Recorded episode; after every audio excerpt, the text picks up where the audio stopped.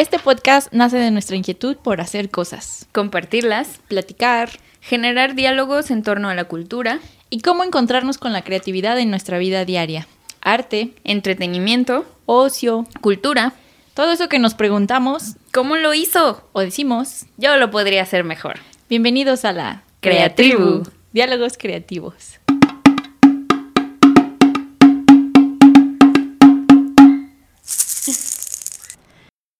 Hola, bienvenidos a... Estamos de manteles largos hoy, aunque no tenemos mantel, pero... De zapato, de tacón, de corbatín. De mocasines y corbatita de moño. De maquillaje de noche. Porque hoy hay dos eventos especiales. Uno que es que es nuestro cierre de temporada. Can, can, can, can, can, can. Que aunque les dé un poquito de cringe que no terminen un número par, que a mí sí me da el capítulo 19. Pero mi talk no me deja, no me deja ser feliz. Pero decidimos tomar una pausa para eh, trabajar la segunda temporada y también poderles conocer y darles chance de que escuchen todos los episodios, los que no han podido. Sí, para que lleguemos a más tribu y pues también preparar un contenido más, más chido, más carnita. Y pues que nos den chance de investigar, porque chao, Chávez, esto es mucho trabajo. Chávez, nos dedicamos a otras cosas también. Sí, hola, yo soy Ana. Yo soy Angie también, por si les quedaba todavía la duda después de toda esta temporada. y bueno, la segunda razón por la que estamos de fiesta es porque tenemos a un invitado especial. Es nuestro segundo invitado de esta temporada, pero el primero en ser este presencial. Nuestro primer invitado presencial. Y además que es el inspirador indirecto del el tema de este, bueno, del título de esta su, su podcast favorita. favorita, predilecta. Entonces voy a proceder a la presentación ya, sin más rodeos. Está con nosotros Héctor Soto, que es nuestro papá. Hola a todos. Es un papá amoroso, es amante de la filosofía, la psicología y el psicoanálisis. También es un amante de la lectura. Este, le gusta platicar, reír, enseñar, curar personas también porque es neurólogo de vocación. y es papá también de dos perrijos y de tres humanijos. y este, em, entre los que se encuentra esta tribu, nosotras sus servilletas. Y este, pues nada, hola, hola, hola papá, ¿cómo estás? Hola, pues muy bien, estamos muy bien el día de hoy. Excelente. Bienvenido. Qué gusto que estés aquí. Muchas gracias. Eh, me siento muy contento de estar aquí hoy con ustedes en su podcast. Eh, soy un fan y soy un seguidor de, del podcast. Me gustó mucho la idea desde un principio y los, los las he seguido eh, a lo largo de ya estos 19 capítulos. Y pues aprendiendo mucho. Qué chido. Ese es, el, ese es el plan, ese es nuestro plan. Siempre la tribu más cercana son tus primeros fans y tus primeros seguidores. Aunque no siempre, ¿eh? a veces es difícil que, que los familiares o los amigos se acerquen, pero hemos tenido la suerte de tener el apoyo de varios amigues y de nuestra familia. Entonces, aquí está. Eh, ¿tú, ¿Tú cómo definirías a la creatribu en tres palabras? Bueno, pues yo eh, definiría la creatribu como ideas para crear. Ideas para crear. Así, una, dos, tres, seis, Profundo, hermoso. Bellísimo. Y este, pues ya entrando en las preguntitas, eh, ¿cómo ha cambiado tu relación con el arte ahora que ya eres papá de unos artistas? Porque antes de que, de que nos formáramos, tenías una idea, ahora cómo es. Bueno, em, eh, es muy, muy interesante, es compleja esa pregunta.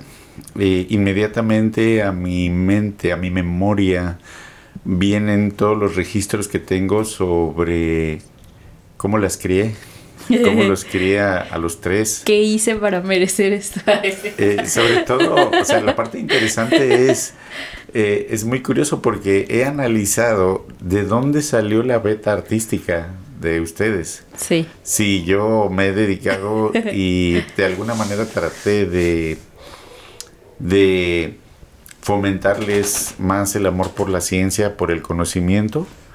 Y sin embargo, los tres eh, decidieron eh, dedicarse a las cuestiones artísticas. Eh, y con el tiempo y a través de muchas conversaciones, he llegado a la conclusión de que no sé si fue consciente o de manera inconsciente que ustedes leyeron que a mí me inspiraban mucho las artes. Eh, yo tengo un gusto desde, creo que desde que soy adolescente por las artes. Empecé leyendo con mucho trabajo. Mi primer libro eh, fue Papá Goriot, de Honore de Balzac. me costó. ¿De quién? es, un autor francés y es costumbrista. Eh, y este, este libro me costó mucho trabajo leerlo porque no me gustaba leer. Lo leí en la secundaria y fue mi primer acercamiento al arte, pero sin darse uno cuenta, en nuestra sociedad empieza uno a impregnarse de arte por todos lados. Y creo yo que eh, el arte que más nos traspasa a todos es la música. Porque es muy ubicua, está, está, en todos lados. Vas en el camión y, vas oyendo las cumbias del chofer, este, eh, el señor que se sube a cantar al, camión y, te, este, eh, o sea, desde los señores que, que cantan puras canciones tristes, eh, pero hay otros que de repente te tocan cumbias o los que ya te tocan alguna canción que te hace reflexionar. Esos son los que prefiero. son muy pocos, pero son los que prefiero. No me gustan los que tocan canciones tristes. Sí, como que dan el bajón, ¿no? Sí. y qué chistoso que digas eso de que como que quisiste inculcarnos cosas más eh, como científicas y no tanto artísticas, porque creo que tú estás más, o sea, tú estás como muy influenciado por el arte, pero más bien no te habías dado cuenta. Porque cuando un día estuvimos platicando de música, y música así barroca y clásica, y tú, no manches, tú sabes un montón de cosas que yo ni sabía y eso que yo estuve en la escuela de música. o también me acuerdo cuando viajamos a Zacatecas que tenías una noción de la historia de México y historia de varias cosas muy interesantes y hasta la gente de los museos se quedaba así como de... Oye, él es el guía. Ese señor sí sabe. Sí, este, a mí me apasiona mucho eh, los acontecimientos, eh, especialmente no solo los acontecimientos naturales, sino principalmente los acontecimientos humanos. Creo que el acontecimiento es algo que eh, desde la antigüedad hemos visto de soslayo, es decir, como de lado, así como no queriendo verlo. Y, esto se debe a que, a que nuestra educación y nuestra tradición eh, histórica eh, eh, me refiero a la historia de las ideas, ha sido como tratar de encontrar la esencia de, los actos, la esencia de las cosas, la esencia de los conceptos. Y este esencialismo eh, creo yo que ha sesgado mm, el acontecimiento, nuestra visión de los acontecimientos. Y yo hasta hace muy poco tiempo realmente me di cuenta de, que el acontecimiento es la clave para entender qué es lo que está pasando a nuestro alrededor, qué es lo que está pasando dentro de nosotros. Eh, eh, la manera como, como yo eh, empecé a darme cuenta de que estaba rodeado por arte fue, como les decía, a través de la música eh, pero eh, este, uno de mis pasatiempos favoritos, es, esto es curioso lo que les voy a comentar, eh, uno de mis pasatiempos favoritos como adolescente era escuchar música clásica. y, y al principio había obras que no me gustaban, por ejemplo, Prokofiev, o por ejemplo Edward Grieg, no me gustaban. ¿Por qué?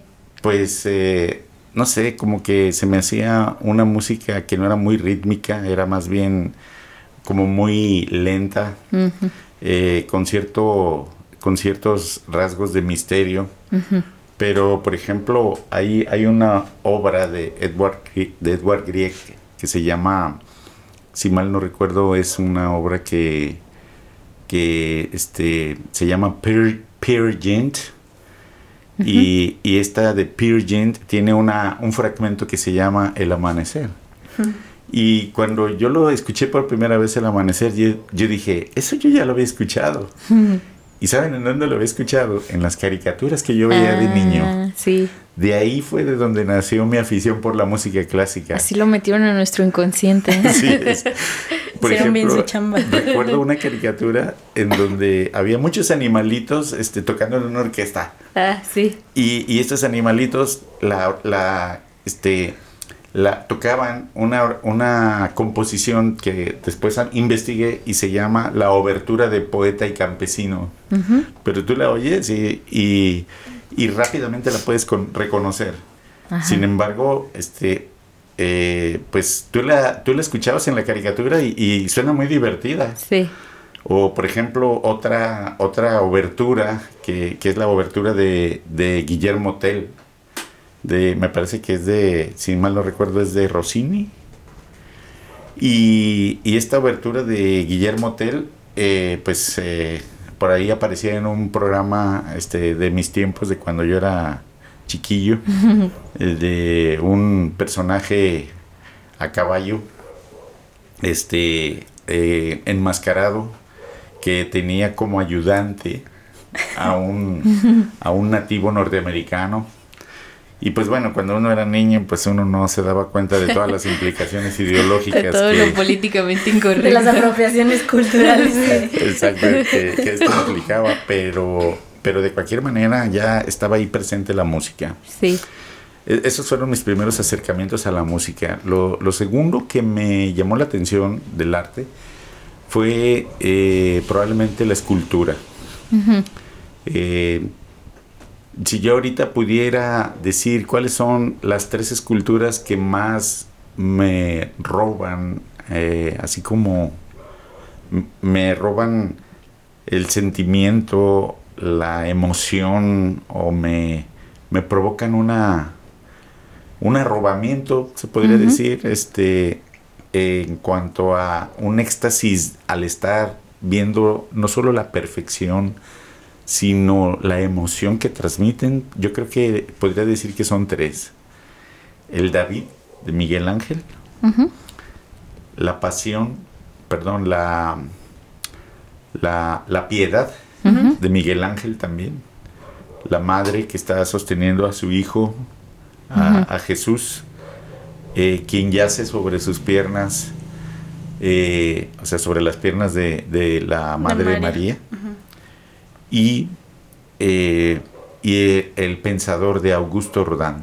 Ah. Son así como las tres este, las tres eh, esculturas que más me, me llenan o las tres que más me emocionan verlas. Sí. Y por ejemplo, ¿sientes que hubo un así un parteaguas de cómo percibías antes el arte a después de que ya tuviste hijos artistas?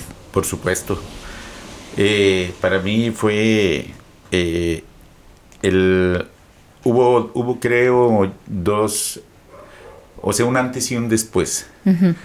El antes era el cómo yo percibía el arte solo desde mi punto de vista y el después fue como el empezar a verlo en compañía de ustedes o cuando ustedes eran las protagonistas del arte. Ah, Es decir, Del danzón. por ejemplo, el danzón. Es que Este. para los que están oyendo está muy está muy Local. muy local ese chiste. Nosotros eh, nosotras estuvimos en una obra dancística en la prepa, la presentamos en ¿En dónde fue? En el Foro de Ah, Arte y Torres Cultura. Bodet, ¿no? Ah. No, el Foro de Arte y Cultura aquí en Guadalajara. Y pues fue toda una experiencia para nosotros, la verdad. Y parece que para mi papá también. Sí. Eh, bueno, eh, como para, también como para poner en contexto a, a su auditorio, eh, al amable auditorio de, de este podcast, eh, deben de saber que, bueno, yo también de adolescente, pues tuve una faceta artística que fue el baile folclórico. Eh, yo practiqué junto con mis hermanos, quienes fueron los que me jalaron a, a practicar, digámoslo así como deporte, eh, el baile folclórico eh, principalmente de la región de Jalisco, pero aprendimos de otras regiones. Mis regiones favoritas eran el baile norteño, el baile zacatecano, Ah, el norteño tiene como un montón de acrobacias, así, ¿no? sí, sí, este, muchas polcas. Ajá. el, el baile zacatecano, este, las, las, este, por ejemplo, eh, también son un poco como polcas, pero también son algunas, este, piezas eh, que, que tienen así como cierto toque español, como de, de, ¿cómo se llaman esas piezas españolas de... Flamenco. ¿Como flamenco? No Ah, flamenco, ah. sino en donde cantan como Como bailaores o algo así. eh, algo así. eh, Ah, cantaor. Creo que y sí. este Cantaor. y, y se nota pues en, en el baile zacatecano se nota una influencia española muy importante Claro. y el baile jalisciense que es mi favorito y sigue siendo mi favorito Eh, me gustaba mucho sonarle eh, a los tacones. Y y este pues a la fecha eh, las piezas las piezas eh, de Jalisco que aprendí hasta la fecha no se me han olvidado. Me sé todos los pasos de memoria. Qué chido. Esto- Pero sientes que hubo como un punto en tu vida en el que como que quisiste, o sea, tú pensabas que eso era como algo que, que no valía la pena para como para dedicarse a eso y lo dejaste de lado hasta que luego lo volviste a encontrar cuando tus hijos quisieron este ahora ir hacia ese camino. Sí, yo creo que es, este, aquí se, se presentó un fenómeno muy interesante. Y este fenómeno es el, el fenómeno de... eh, no es lo mismo cuando tú estás haciendo algo que cuando tú ves que alguien más lo está haciendo. Fue como una especie de, de ver, verme a mí mismo eh, en una extensión eh, a través de ustedes, ver lo maravilloso que es el eh, reconocer el, eh, lo maravilloso del baile, pero desde fuera. Y, y a- ahí empezó mi admiración por lo que estaban haciendo ustedes en, en la preparatoria de Bellas Artes. Ah, es que fuimos alumnas del CEDART. Sí. Somos CEDARtianos. Saludos a todos los artianos que anden por ahí. Que todavía le están ahí persiguiendo sus sueños Sí. tan bonitos. Eh, una de las cosas que más me gustó de que hayan ustedes elegido esa preparatoria eh, fue que a través de todas las actividades que les inculcaban y de todas las eh, actividades a las que yo fui invitado para presenciar, había, eh, nos mostraban la grandeza del arte que, que hay en México, de, del tipo de pueblo eh, que, que somos tan rico eh, desde el punto de vista cultural. Y la verdad yo no me había dado cuenta de qué tan, tan rico era nuestra tradición cultural. Y me di cuenta de eso a través de, de los festivales que organizaron en, el, en, la, en la preparatoria donde ustedes asistieron. Y desde ahí me empecé a enamorar del arte mexicano. Y también empecé a admirar la labor artística como, como algo respetable. Ah, A mí me gustaría que, se- este, que habláramos un poquito de, de esta parte en la que existe como una resistencia, porque me acuerdo cuando, cuando una vez nos platicaste que, que a ti se te hacía bien rara la gente que era como en tu, en tu juventud, la gente que era artista. Y que tú los veías como que decías que se te hacía demasiada libertad y no lo tolerabas, ¿no? Así como Sí. que... Sí, bueno, este, esto ahora, después de haber tomado como cuatro años de terapia, eh, fue que entendí qué fue lo que me pasó. Ajá. Al igual que a mucha gente, eh, nosotros eh, asimilamos eh, lo inconsciente social en, desde nuestra familia primero y luego desde las instituciones después, cuando salimos a la escuela. Y en, en ambos ambientes, en mi caso, eh, había un elemento de mucho autoritarismo. Entonces ese elemento yo no me di cuenta que yo mismo lo había eh, asimilado, eh, lo había incorporado a mi conducta y yo era muy severo. Era muy autoritario con ustedes y, y con su mamá. Y bueno, ahí entre su mamá y yo nos dábamos, nos aventábamos unas buenas luchas grecorromanas, porque generalmente ganaba ella, porque en realidad estábamos en una lucha de poder constante. Y esto pues yo creo que quien nos escuche, aquellos señores que nos escuchen, pues van a decir, qué raro, a mí me pasó lo mismo.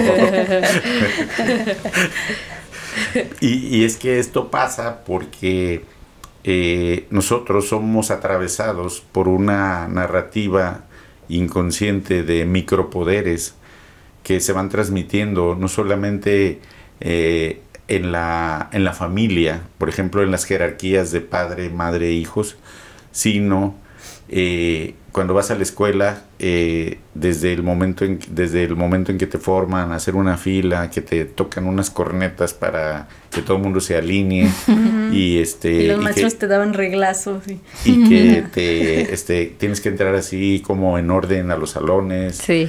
Este la maestra está dando constantemente instrucciones y cuando no pones atención te daban tus pellizcos. Bueno ahora ya sabemos que eso ya está prohibido Ay, sí, qué pero, bueno. Pero hay, hay otras clases de violencias que todavía se siguen... Psicológica. Exacto, se siguen llevando a cabo en la, en la primaria y en las escuelas de educación básica. Entonces, eh, yo fui educado en un sistema de ese tipo y no obstante eso, eh, a mí me pareció que fue un sistema de mucha calidad, no obstante que era público. Y digo no obstante porque, bueno, lo que una de las creencias en general es que las escuelas privadas son mejores que las públicas. Pero cuando yo estudié, después de, de cuando yo me vi cara a cara con los que habían estudiado en escuelas privadas, me di cuenta que no me faltaba nada. Sí, o sea, me di cuenta que los conocimientos básicos este, eran, eran sólidos y que podía competir contra cualquiera. No obstante eso, yo mantenía un, un eh, concepto, un autoconcepto como pequeñito. Y este autoconcepto pequeño creo que tiene que ver con la constante devaluación que, que este, en la que uno crece en la familia tradicional mexicana. Me refiero en esa familia que afortunadamente hoy ya está desapareciendo, esa tradición en donde había esta, este formato de crianza de la madre sumisa y el padre macho, y en donde se está constantemente como devaluando los, los logros de, de los hijos. Pero entonces tú este, sentías que todo debía ser así como rígido y cuadrado y dentro de... Sí, de hecho yo, yo estaba, o sea, no me daba cuenta, pero yo consideraba que deberían de seguir reglas y que deberían de cumplirlas a rajatabla. Y, y yo era severo en, en, el cumplimiento de esas reglas. y, y, también creía que lo único que lo único que, se, que los podría sacar adelante a ustedes eran carreras que, que caían dentro de lo que eran las carreras tradicionales como medicina, derecho, administración, este etcétera, etcétera. Eh, ingeniería. Guiño, guiño, el ingeniero. Y, y, pues yo de hecho en ese tiempo creía que la, la filosofía no servía para nada. Ah, interesante. Ah, vaya, vaya, ya vamos a ir para allá. Sí, ahorita vamos para allá. Pero antes, hablando ahora de tu como de ya en tu vida eh, de, de neurólogo. Ajá. En tus tiempos libres, ¿tú tenías algún hobby o, o, o, hubieras querido tener algún hobby? Bueno, yo no tenía tiempo libre. ¿Tiempo libre? ¿Qué, es eso? ¿Qué es eso? ¿Qué es ese invento nunca, del hombre nunca tuve, nunca tuve tiempo libre hasta ahora que me jubilé hace apenas siete meses. ¿Y, sientes que eso estaba bien? ¿El no Eh, tener tiempo libre? No, no, yo no sabía que era parte de, de los cinco elementos de la, de la salud integral, el tiempo libre, Eh, y ahora lo sé. Y empecé como a coleccionar una serie de aspiraciones para poder aplicar en mi tiempo libre. Una de ellas fue la de querer aprender a tocar guitarra. El querer aprender a tocar, bueno, a mí, curiosamente, eh, eh, entre otras de mis eh, aficiones, cuando era alumno de primaria, también fui, fui este, Ah, de la banda de guerra, ¿no? fui, sí. eh, ¿cómo se le diría? Eh, fui per- Percusionista. Ajá. no, no percusionista, sino eh, toqué el tambor en la banda de guerra. Sí, era un niño de tambor, exactamente. Fui de los tamborileros de la banda de guerra de la escuela primaria a la que asistí y me encantaba, eh. me encantaba. Sobre todo se sentía bien bonito cuando nos llevaban a desfilar con nuestro uniforme y nuestros adornos aquí en los hombros y e ir tocando el hecho, la, la emoción que me provocaba el que, el que todos los, eh, eh, los eh, miembros de la banda de guerra fu- fuéramos haciendo un estruendo tan grande Ajá. por la calle y que y ver a toda la gente a los lados mirándonos así con unos ojotes abiertos. Este, me sentía como esa hormiga que va arriba de un elefante en una estampida, ¿no? Que dice, ¿qué desmadre vamos haciendo?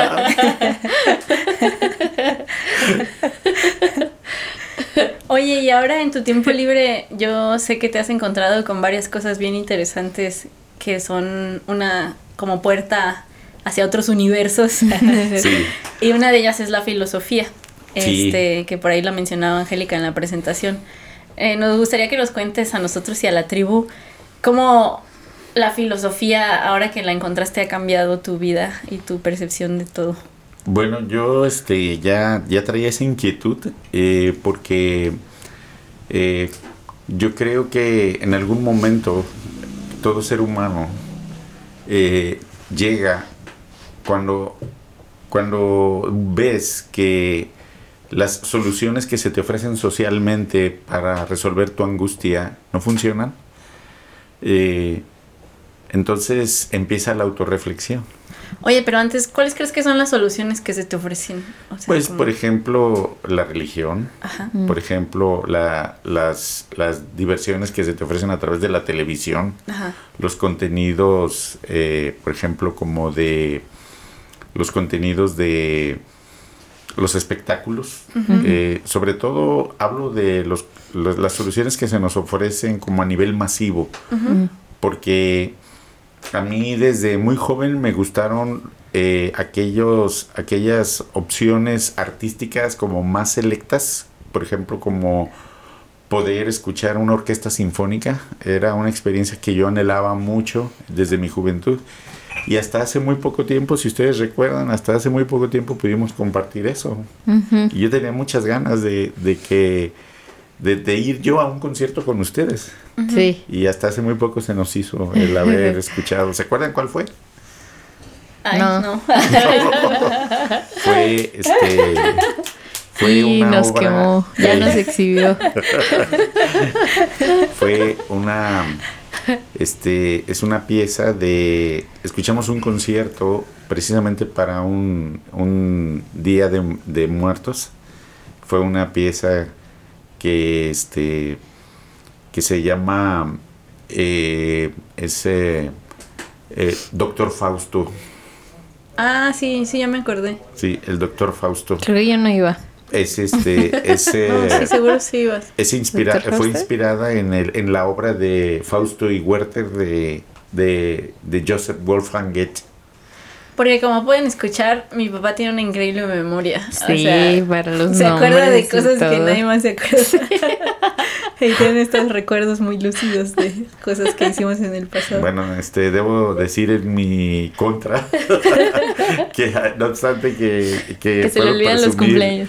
Puedo presumir de que tengo una buena memoria. eh, el día de hoy extravié mi camioneta. Ah, Este, duré como dónde está 40 haciendo. minutos en encontrarla. Bueno, eso le ha pasado a todos. Sí. Oye, y volviendo al concepto de la filosofía, eh, habíamos platicado en un previo a esta entrevista sobre el concepto de devenir que nos gustó mucho. ¿Nos puedes platicar y a la audiencia qué, es este concepto del devenir? Sí, con todo gusto. Eh, bueno, eh, antes me gustaría como eh, para poder entrar al concepto del devenir, como recuperar esta, esta reflexión que estábamos haciendo sobre cuando no son suficientes para resolver tu, tu angustia existencial, las opciones que te ofrece la sociedad de consumo. Y, y entonces en algún momento tú te sientas así como el pensador a, a ver, bueno, este, ¿qué, ¿qué diablos es esto de la vida y qué diablos hago aquí? ¿Y, ¿Y qué puedo hacer para bajarme esta angustia que me persigue para todos lados? Cuando empiezas a preguntarte eso, entonces empiezas a buscar respuestas. Y entonces eh, recuerdo mi primer libro este, que leí sobre filosofía fue un libro de Eric Fromm que se llamaba Tener o Ser. Yo estaba en ese tiempo estudiando medicina. Eh, vivíamos en Paseos Independencia. y yo creía que éramos felices. Can, can, can. Pero cuando leí ese libro, cuando llegué a como a la mitad del libro, en donde plantea Eric Fromm que lo más importante es que tú decidas, te decidas o por una opción o por otra. Es decir, o que te decidas por tener cosas, o que te decidas por darle toda la preferencia al desarrollo de, de tu ser, de tus habilidades, de tus posibilidades. Me dio miedo ese libro. Y yo lo agarré y lo aventé así como si fuera un libro maldito. No querías despertar. Exacto. Y Tenía miedo de que le quitaran las sábanas. no, yo lo que yo de, yo dije, este cuate de dónde sacó esa idea de que nosotros podemos vivir sin cosas. Eso es imposible. Este, y bueno, seguí caminando eh, sobre, sobre mis ideas tradicionales, pero la misma situación familiar y la misma situación laboral me llevaron nuevamente a Eric Fromm. Na- Y cuando yo empecé a, a tomar terapia, eh, eh, la psicóloga con quien yo estaba trabajando me invitó a leer a Eric Fromm. Y Y entonces, tú no. este, pues hasta ahorita he leído creo que ya la mayoría de los libros de él y la verdad es que me cambiaron la forma, mi forma de ver el mundo. Y eh, me ayudó a entender eh, cuál es como la estructura, eh, tanto la estructura inconsciente como la, la estructura que atraviesa la manera de pensar de la sociedad, especialmente de la sociedad occidental. Y me ayudó también a entender en dónde eran, dónde estaban los nudos que no me permitían disfrutar mi vida. Así es como un espejeo, como hace rato comentamos en, en el capítulo pasado. Bueno, hace rato Hace nosotros rato, hace porque lo semana. grabamos, pero hace una semana que ustedes lo escucharon. De un concepto del, el, ¿cómo se llama? El Atlas Nemocine. Nemocine, en el que pones muchas cosas que te gustan, así como imágenes que te gustan. Y, y entonces eso te da como una perspectiva de, de ti, de tu... O sea, es un reflejo pues de, ¿Sí? de tu gusto y de entonces te pasó algo así, ¿no? Como una abstracción y como hay un reflejo, ¿no? De tu Sí. de tu yo. Este, fíjate que a propósito de eso, se me viene a la memoria una frase que seguramente escuché en alguna película que acabo de ver hace poco. Y no recuerdo ahorita qué película fue esa, pero les voy a decir la frase. Dice, lo bueno de tocar fondo es que cuando tocas fondo ya solamente puedes ir en una dirección. Hacia arriba. Sí. No sé dónde escuché eso, pero eso se me vino ahorita a la memoria con eso, con eso que acabas de comentar, Angie. Hoy estaba, me recordaste algo, un flashback. Ayer estaba escuchando un programa sobre, sobre las rupturas eh, que tienes en tu vida, que creo que esto puede dar introducción al devenir. Eh, es un, una persona que está hablando sobre cómo todas las rupturas en su vida le han ayudado a crear grandes cosas, ¿no? Y habla de las veces que dejó la universidad, de las veces que terminó relaciones amorosas, de cuando se salió de casa de sus padres, o sea, todas las veces que ha entrado en una crisis, dice que han sido como los momentos de mayor creatividad en su vida porque hay una potencia en la que ya no tienes nada que perder y lo único que te queda es como, como sublimar esas experiencias que estás teniendo. Entonces él como que empieza, eh, es, un, es un TED Talk que vi en YouTube, empieza como diciéndole, así nombrando a las parejas que están ahí y les dice, voy a hablar sobre las ventajas de tener una ruptura y tal vez algunas de ustedes parejas van a terminar después de esto, ¿no? Ah. Porque hay una gran ventaja, ¿no? Entonces él describe cómo se siente estar enamorado y el tipo de fuerza y potencia que nos da estar enamorados y cómo cuando estamos enamorados, hacemos lo que sea por una persona amada y hacemos cosas que normalmente no haríamos porque tenemos mucha potencia de vida, ¿no? Sí. Pero cuando ese espacio se acaba y entra como otro periodo, nos como que entramos en un estado de neutralización en el que ya no queremos bajarle la luna a nadie. y después cuando tenemos una ruptura, entonces entramos en ese estado otra vez de como de catarsis. Como de catarsis y ya no tenemos nada que perder, ¿no? Dice, lo único que me queda es ir para arriba y hacer algo con esto. Dice, después ya como de darnos cuenta que nos tenemos que transformar, entramos en un estado de descubrimiento porque hay que volver a hacer algo después de todo lo que se despedazó, ¿no? Sí. O sea, ya caminamos sobre nuestros escombros y decimos, bueno, ¿qué sigue, no? Y entonces hay una reinvención. Y él nombraba como después de todos los periodos de ruptura en su vida, creó grandes piezas, ¿no? Y entonces ponía ahí los ejemplos de las piezas que creó. ¿Es un artista ese? Eh, fíjate que no sé si es ah. artista ni nada, o solo lo vi porque lo recomendó otra chica y dije, ah. a ver. Eh, pero a mí me pareció muy interesante porque yo hacía el recuento de mi vida y todas las veces que yo hice o emprendí proyectos muy grandes que superaron mis propias potencias anteriores, estaba atravesando por una crisis emocional que tenía que ver a veces con una pareja, a veces con dejar un espacio, a veces con dejar la escuela. Y todas esas veces tuve grandes crecimientos en mi vida, ¿no? A través de la crisis y la sensación de que ya no tenía nada que temer, pues. Y entonces dice que es como cuando dejas el miedo a perder algo o a perderte a ti mismo y ya perdiste todo y dices, pues vamos para arriba, ¿no? Otra vez. Y como que me recordó esto que estabas diciendo, esa, esa frase. Sí, eh, sí, de hecho te agradezco mucho que hagas ese comentario porque me ayudaste a organizar precisamente los momentos en los que yo eh, sentí que cambié. Y lo que, digamos, la explosión que, que me provocó eh, una crisis existencial probablemente de las más fuertes que he tenido en mi vida fue cuando se desintegró nuestra familia. Ajá. Eh, ese momento fue para te mí. separaste. Sí. Ajá. Y se desintegró la familia porque este porque ustedes se vinieron a estudiar a Guadalajara, porque este porque Ay, el drama, la chisma. Eh, porque este bueno, se Así como que todo el mundo se, salimos, salimos en estampida para todos lados.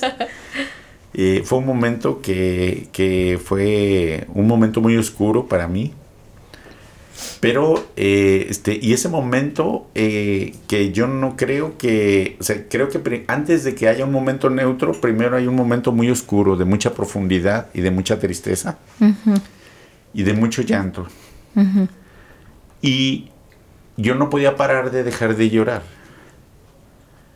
me levantaba por la mañana y sin siquiera saber de dónde diablos venían las lágrimas, empezaban a rodarme por, la, por los ojos.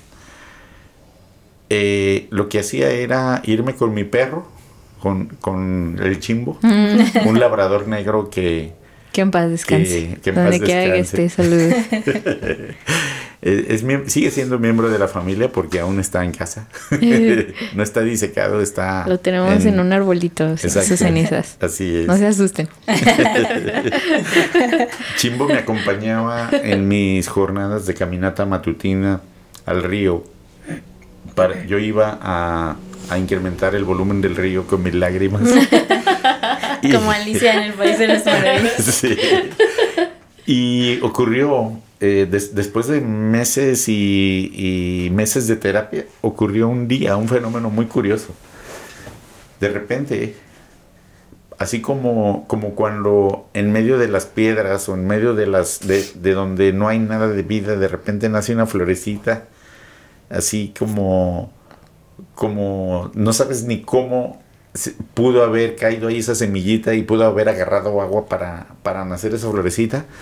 Así nació dentro de mí la capacidad para poder parar el llanto y la capacidad para yo poder definir mi propio estado de ánimo. Porque hasta ese momento yo creía que mis estados de ánimo solamente podían ser determinados por los demás. Es decir, yo solamente estaba feliz si ustedes estaban. Yo solamente estaba feliz si estaba con, con ustedes, con toda la familia junto. Y entonces, como ya no estábamos juntos, entonces yo sentía que yo no tenía ningún motivo para estar bien. Pero ese día siento que todo cambió para mí porque dije, "Hmm, puedo yo volver a sentirme bien. Y eso yo mismo lo generé. Entonces, ese fue mi primer cambio. El segundo cambio eh, fue cuando yo eh, me di cuenta que además de, de que podía modificar mis, mis estados de ánimo, eh, me di cuenta que podía empezar a modificar eh, lo que yo hacía, es decir, como a experimentar como un poquito más de libertad. Pero hubo un, un ingrediente ahí muy, muy, muy hermoso eh, que hasta la fecha yo lo sigo valorando mucho. Y fue lo siguiente. Como ustedes recordarán, las relaciones entre nosotros, es decir, entre, entre ustedes y yo, era muy tensa. Y de repente así como parecía como que yo no aprobaba lo que ustedes estaban haciendo dentro de la preparatoria de artes. Sí, como olvidarlo. Y parecía que yo no veía mucho futuro en lo que estaban haciendo. Pero de repente algo cambió. Y lo que cambió es que yo renuncié a mis expectativas sobre ustedes. Y a partir del momento en que yo abandoné mis expectativas sobre ustedes, sentí que la sentí que la relación empezó a relajarse. Comenzó la aceptación, ¿no? Así en es. vez de, de la resistencia porque no éramos lo que querías. Así es. Y entonces yo dije, pues es que no importa lo que ellas quieran ser, ellas pueden ser lo que ellas quieran. Y así como es, eso, eso me espejeó algo, que, una experiencia que yo tuve con mi madre también, en donde el día en que mi madre siempre me dijo, estudia, estudia. Siempre me decía cuando salía de la, ca- de la casa, a cualquier lado que iba, me decía, pero que no se te olvide estudiar. Tú tienes que estudiar. Y entonces, eh, el día que yo empecé, este, pues ya tenía como un año de haber empezado la especialidad. Este, hice un año de medicina interna. Y entonces fuimos a desayunar mi madre y yo. Y me dice, bueno, y, y finalmente en qué te vas a especializar? Le dije, pues me voy a especializar en neurología. Y entonces me dice ella, oye, pero, este, entonces tú no vas a ser como tu cuñado internista. Como yo quiero que seas. Así es. Este, le dije, ni loco. Pero eso fue un reflejo. O sea, lo que cuando yo dije, ni loco, o sea, fue un reflejo porque en ese tiempo a mí no me gustaba la medicina interna. Ahora ya me gusta mucho la medicina interna, pero en ese tiempo no me gustaba. O sea, yo quería ser neurólogo. ¿Y por qué quería ser neurólogo? Bueno, pues esa es otra historia, pero Pero eso quería. eh, este, digamos, nomás para que eh, eh, su auditorio eh, comprenda, voy a, hacer, a citar un poco a Gastón Bachelard, que dice él que todo quehacer científico es una autobiografía. O sea, en realidad, todo lo que hacemos es una autobúsqueda. Nos estamos buscando a través de lo que hacemos. Sí. Y yo no lo sabía, pero por eso quería ser neurólogo, porque yo quería buscar las, los orígenes de por qué yo fui tratado cuando niño como niño torpe. y como que yo decía, tengo que averiguar cuál fue la razón. ¿Tengo algo en el cerebro o qué?